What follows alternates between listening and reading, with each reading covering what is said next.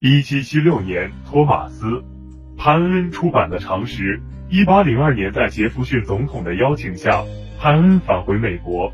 由于他一直反对贵族政治、富人政治和教权主义，坚持自然神论，在美国遭到基督徒的批判。一八零九年，潘恩在贫困潦倒、屈辱愤懑中于纽约格林尼治村林苑路五十九号去世，享年七十二岁。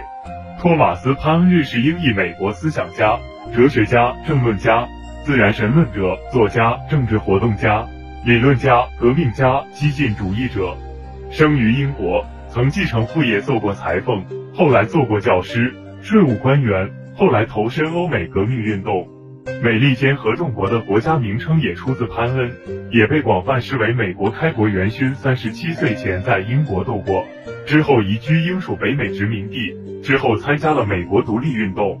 在此期间，他撰写了铿锵有力并广为流传的小册子《常识》，其中系统论证了英国殖民地独立的合理性和必要性。在《常识》中，潘恩首先列举英王和英国议会的罪恶，论证英国并非殖民地居民的祖国，以此打消殖民地人民对母国英国的忠诚。潘恩指出，英国对殖民地的动机是利益而不是情义。英国并非北美的母国，欧洲而不是英国才是北美的父母之邦。潘恩又说，如果英国是父母，就连豺狼和野蛮人都不如，因为豺狼尚不食其子，野蛮人也不同亲属作战。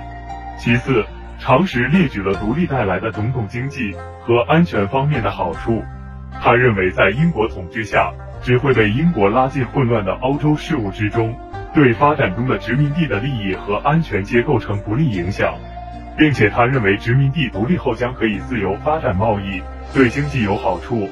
因为一旦英国和任何外国之间爆发战争，北美由于它同不列颠的联系，在贸易上一定会遭到毁灭。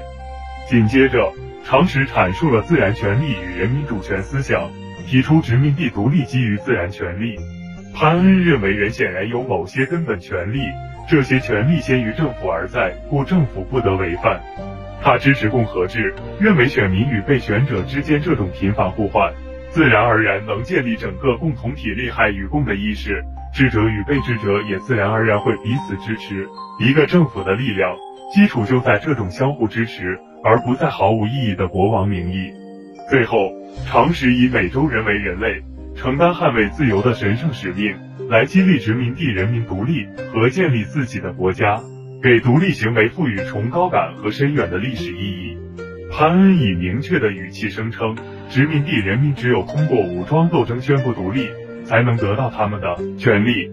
常识的论证可谓情理的结合，达到动之以情，说之以理的境界。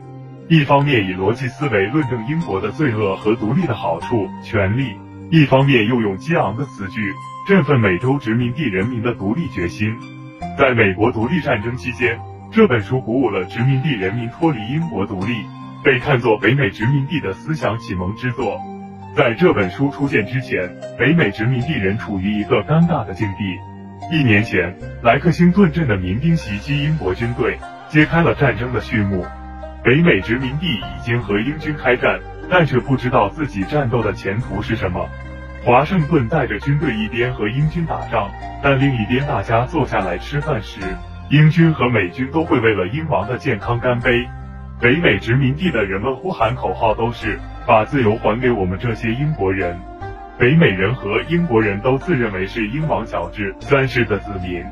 殖民地人民对于自己的身份很模糊，对未来也不清楚。就连我们熟知的美国开国国父富兰克林、杰斐逊等人，对于要不要打仗、要不要独立都不太确定。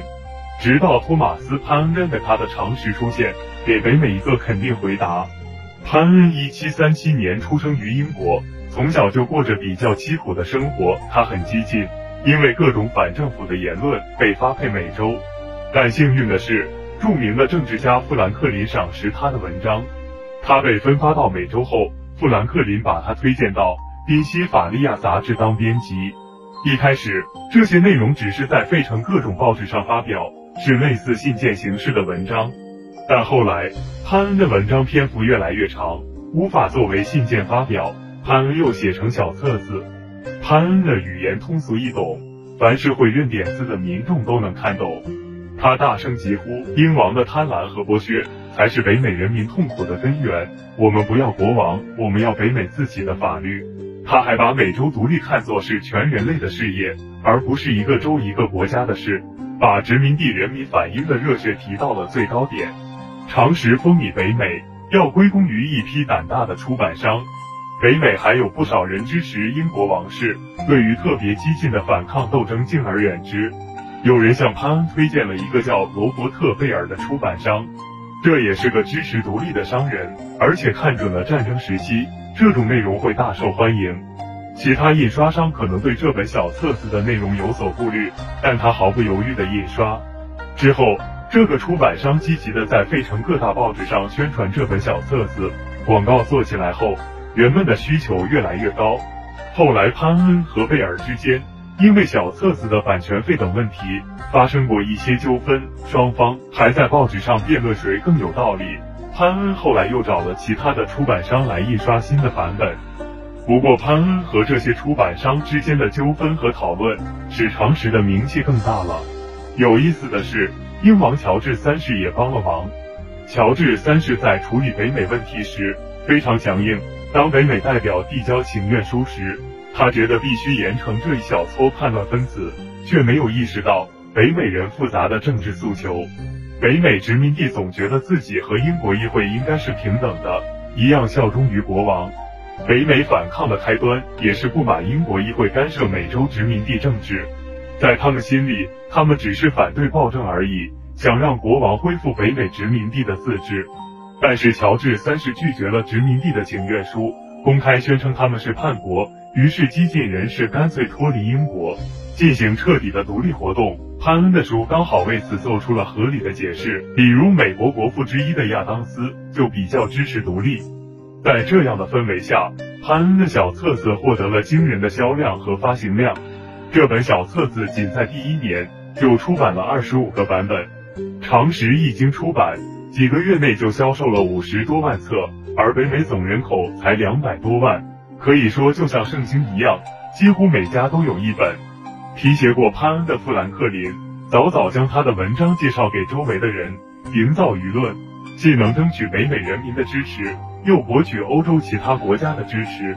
华盛顿将军在前方作战，把这本书当成鼓励士兵的法宝，对士兵说：“你们的背囊里除了枪支、口粮外，必须还要装备一种威力巨大的武器，那就是常识。”可以说，在思想的战场上，潘恩引导了北美人民的胜利，也奠定了美国独立后的文化基础。